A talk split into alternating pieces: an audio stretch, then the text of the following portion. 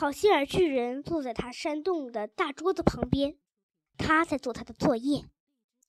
索菲靠近他，盘腿坐在桌子上，看他干活。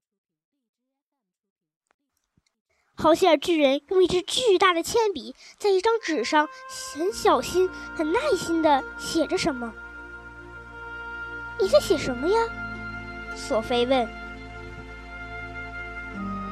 每一个梦在瓶子上都有它特殊的标签儿。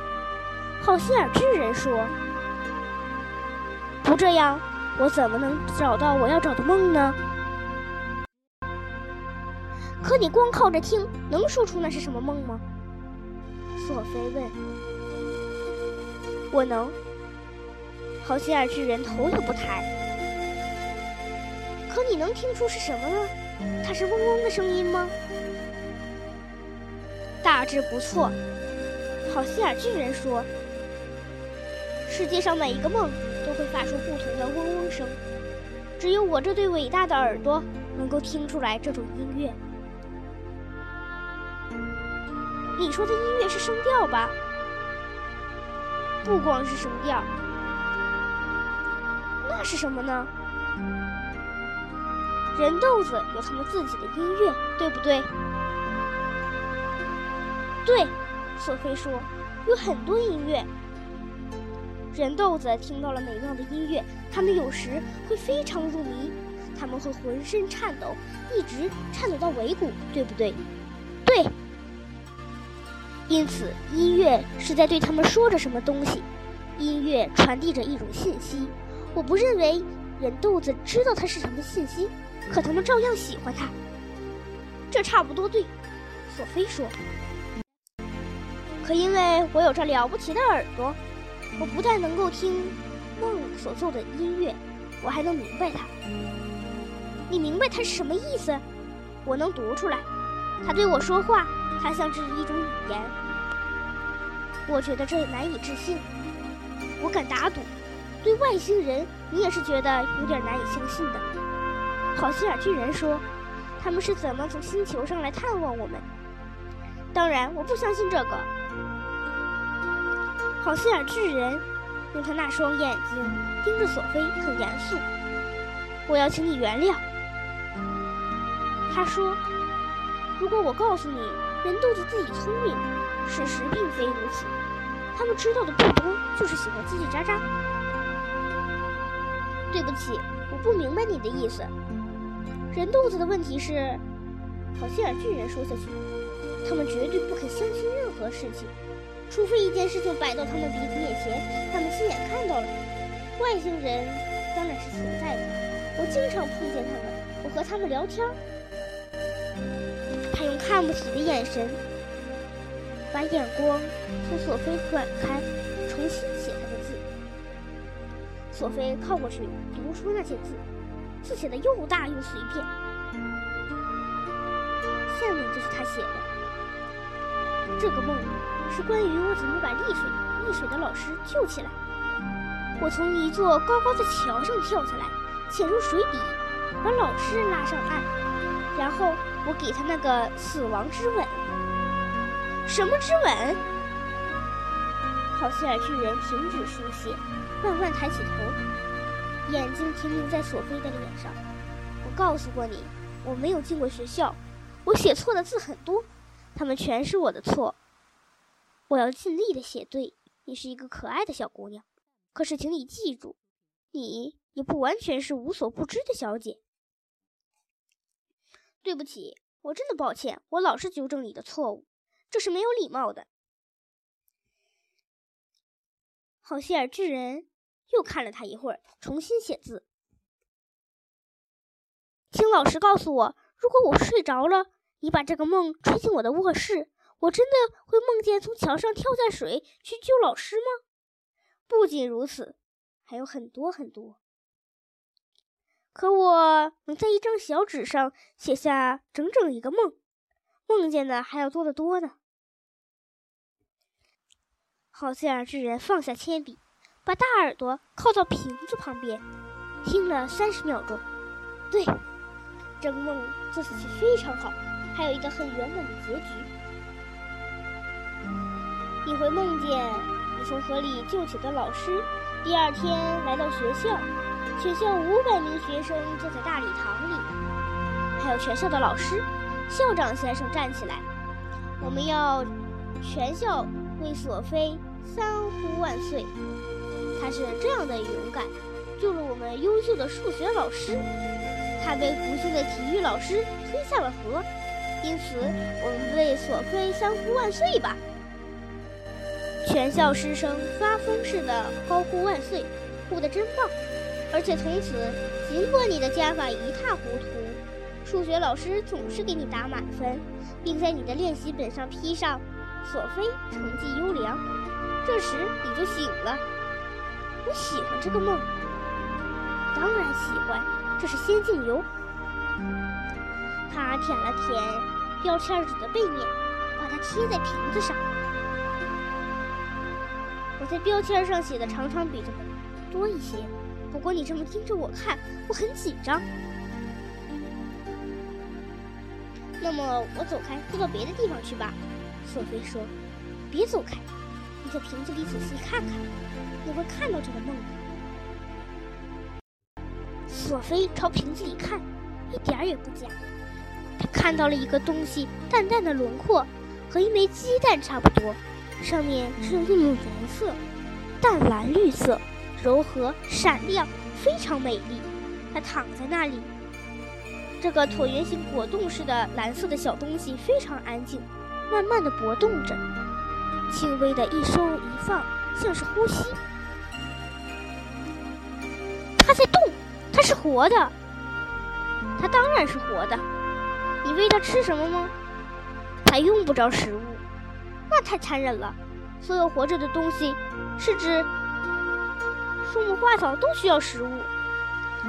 北风是活的，它在动，它在抚摸你的脸，可没人给北风东西吃。梦不需要任何东西，如果它是好梦。就在那里安安静静的待着，直到把它释放出来，去完成它的任务。如果是噩梦，它总是要挣扎着出来。索菲站起来，走到一个架子旁边，把新的瓶子放到他们中间去。对不起，我可以看看别的梦吗？好希尔巨人犹豫了一下，以前从来没有人看过。他说。不过，我也许可以让你看一看。他把他抓起来，带他来到架子的前面。这都是一些好梦，这是一些仙境游。那些标签上只有三言两语，梦通常都长得多，标签只是用来提醒我的。索菲读标签，第一张对他来说已经够长了。标签绕过整个瓶子，读的时候得一直转动着瓶子。标签里是这么写写的：今天我坐在教室里，发现如果我用一种特殊的方式盯着老师看，我能够让他睡觉。于是我就这么一直盯着他，直到他的头落在写字台上，他睡着了，很大声的打起了呼噜。校长先生大踏步走了进来，“快醒醒！你怎么能在教室里睡觉？去拿你的帽子和大衣了！离开学校就再也不要回来了！你被开除了。”可是我一下子也让校长睡着了，他躺在那里像一堆肉，打呼噜的声音甚至比老师的还响。这时我听到了妈妈的声音：“醒醒，你的早饭已经做好了。”多么好玩的一个梦！这是摇铃的，这是好玩的梦。瓶子里就在标签下面，他看到一个梦，安安静静的躺着，缓缓地跳动着脉搏。和另一个梦相同的是，蓝绿色的，不过也许大一些。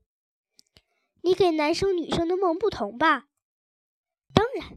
如果我把女生的梦给了男生，哪怕是女生再好的梦，男生醒来总是会想，那个梦太次了，全是些假的，老掉牙，没劲儿。男生总是这么说的。这个架子上是些女生的梦。我可以读一些男生的梦吗？可以，是在这里。索菲看见标签上是这样写的：“我给自己做了一双了不起的靴子，把它们穿上，就能在厨房和天花板上直立着走路了。”我在天花板上走路的时候，我姐姐进来了，她冲我大喊大叫的，她总是这样。她问我干嘛在天花板上走来走去，我低头看她，笑着说：“我告诉你吧，你逼我上墙，我现在做到了。”我觉得这个梦挺傻的。男生可不这么想。这是另一个摇铃铛，你已经看见了。我再来读一个梦。另一张标签上写着：“我家的电话铃响了。”我爸年拿起电话，他对着电话用那种煞有介事的声音说：“我是西普金斯。”接着他脸色发白，声音滑稽极了，说：“什么？你是谁？”接着他说。是是您呐，我明白，您呐，呃，您真的要找我？您呐，而是我的小儿子。我爸的脸从白变成了深紫色，大大的咽了一口口水，好像有一只牡蛎堵住了他的喉咙。然后他说：“是您呐，很好，您呐，我去叫他，您呐。”他对我转过身，用恭恭敬敬的声音说：“你认识美国总统？”不，我说。不过我希望他听说过我。接着我在电话里讲了半天，说些诸如此类的话，让我照顾他吧，总统先生。如果照你的办法做，会搞得很糟。我爸的眼睛都快瞪出来了。而就在这时，我听到我爸真正的声音：“起床，你这懒骨头！”要再不起来，你就真的迟到了。男生都这么疯狂，再看一个吧。他读另一个标签。我洗澡的时候，只要我用力按压肚脐眼儿，我浑身就会有好玩的感觉。我的腿突然没有了，胳膊也没有了。事实上，我整个人完全隐身不见了。可我人还在那儿，没有人能看见我。于是我的妈妈走进浴室，那小家伙去哪儿了？刚才他还在浴缸里，不可能把自己洗掉的。于是我在说：“我在这里。”他说：“哪里？”我说：“这里。”他说：“哪里？”我说：“这里。”他大叫起来：“快来！”我爸爸冲进来，这时我正在洗身子。爸爸看见那肥皂泡在空气里飘来飘去，可他看不见我。他大叫着：“你在哪里？”我说：“这里。”他说：“哪里？”我说：“这里。”他说：“那肥皂，孩子，那肥皂，它在半空里飞。”这时，我又挤了挤我肚脐眼儿，于是我看得见了。我爸激动的像喝醉了酒似的。他说：“你是个隐身人。”我说：“我去找乐子去了。”我走出浴缸，擦干净身体，换上睡袍和拖鞋，挤了挤肚脐眼儿，整个人又看不见了，朝外面走去。在街上，看不见我这个人。他们能看见我穿的衣服，因此路人们看见一件睡袍和一双拖鞋，没有人穿着，在路上飘飘荡荡，一下子恐慌起来，大叫：“有鬼！有鬼！”左边的人尖叫，右边的人尖叫。那些警察们拼命的跑来，跑的不要命了。看见我的代数老师走了出来，我朝他飘去，呼！他尖叫一声，逃回酒馆。我一路向前走，高兴的像条乌贼鱼，真是荒唐。索菲忍不住挤挤自己的肚脐眼，看有没有用，什么也没发生。梦是很神秘的东西，人豆子不懂梦，连最有头脑的教授也不懂他们。索菲接着读梦，我写了一本书，它太刺激了。谁看到都放不下来。你只要读了第一行就会被吸引住，非看到最后一页不可。在所有城市里，走路的人你撞我，我撞你，因为他们的头都埋在书里。牙科医生一边读一边给病人补牙，病人也无所谓。因为他们躺在椅子上也在读。司机一边读一边开车，汽车在乡下撞了个翻身。脑外科医生一边读一边做手术，而飞行驾驶员一边读一边开飞机，而飞机不是飞到伦敦，就就是飞到了马里的盐巴克图。而那些足球运动员一边踢球一边读，他们放不下书；而奥林匹克运动员一边读这么一边跑，人人都知道书里写了什么。等到我醒来，依旧很兴奋。我成为世界上有史以来最伟大的作家。直到我妈妈走进来，我昨晚看了你的练习本，你的拼写糟透了，标点符号也一塌糊涂。看到这里为止吧，好希尔巨人说。还有千万个梦，我这么一直拎着你，胳膊都酸了。哎，那边是什么梦呢？他们的标签怎么那么小？那是因为。有一天，我捉来的梦太多了，没有时间写太长的标签，写这么两句就能提醒我了。我去看看吧。索菲看着那些标签，我攀登珠穆朗玛峰，只带着我的猫。我发明一种汽车，发动它不用汽油而用牙膏。我想用电灯开，它就开。想让它关，它就关。我虽然是个八岁的男孩，却留着一把漂亮的大胡子。我能从高高的窗子轻飘飘的安全落地。我有一只宠物蜜蜂，它飞的时候能发出摇滚乐曲。我觉得惊奇。首先，你是怎么学会写字的呢？我正在想，你什么时候才能问我这个问题呢？你没进过学校，我想你的写字是十分了不起的。你怎么学会的？好希尔巨人打开墙上一扇秘密的小门，拿出一本书，很破的书。这本书是普通大小的，在他那只巨手里只有邮票那么小。有一天夜里，我正把梦吹进窗口。看见这本书放在小男孩卧室的桌子上，你明白，我极想要它，可我不肯偷，我永远不做这种事儿。那你是怎么把它弄到手的呢？我把它借来的，我借了很短的时间呢。你借了多久了？大概八年吧，很快我就要还回去了。你就是这样自学写字的吗？我把它读了几百遍，我现在还在读。自学新的字，把它们写出来，这是最了不起的故事。索菲接过书，读了起来。尼古拉斯·尼可贝，他读出声，是炒肉丝、炒干丝写的。谁写的？索菲没听明白。这时，山洞外面传来了很吓人的脚步声。什么事儿？哦，是那些巨人去吃人豆子了。好希尔巨人把它藏在了口袋里，把大石头滚到了一边。索菲窥视，看见九个可怕的巨人跑了过去。你们今晚要上哪儿啊？我们今晚想去英国。巨人们跑过的时候，吃人肉块。巨人回答：“英国可是个好地方啊，我们想吃英国的几个小娃娃人豆子。”我肯姑娘巨人说：“有个女孩叽喳屋，我要去大吃一顿。”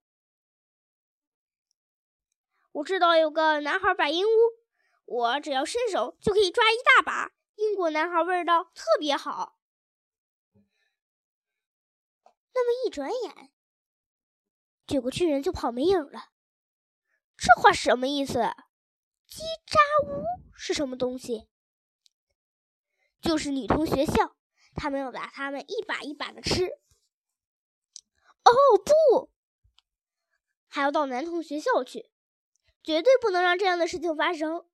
索菲叫起来：“我们要阻止他们！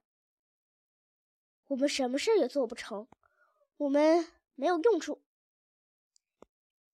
他把索菲拿出来，放在一块大石头上，在他们回来之前，这儿十分安全。他说：“太阳落下地平线，天黑了。”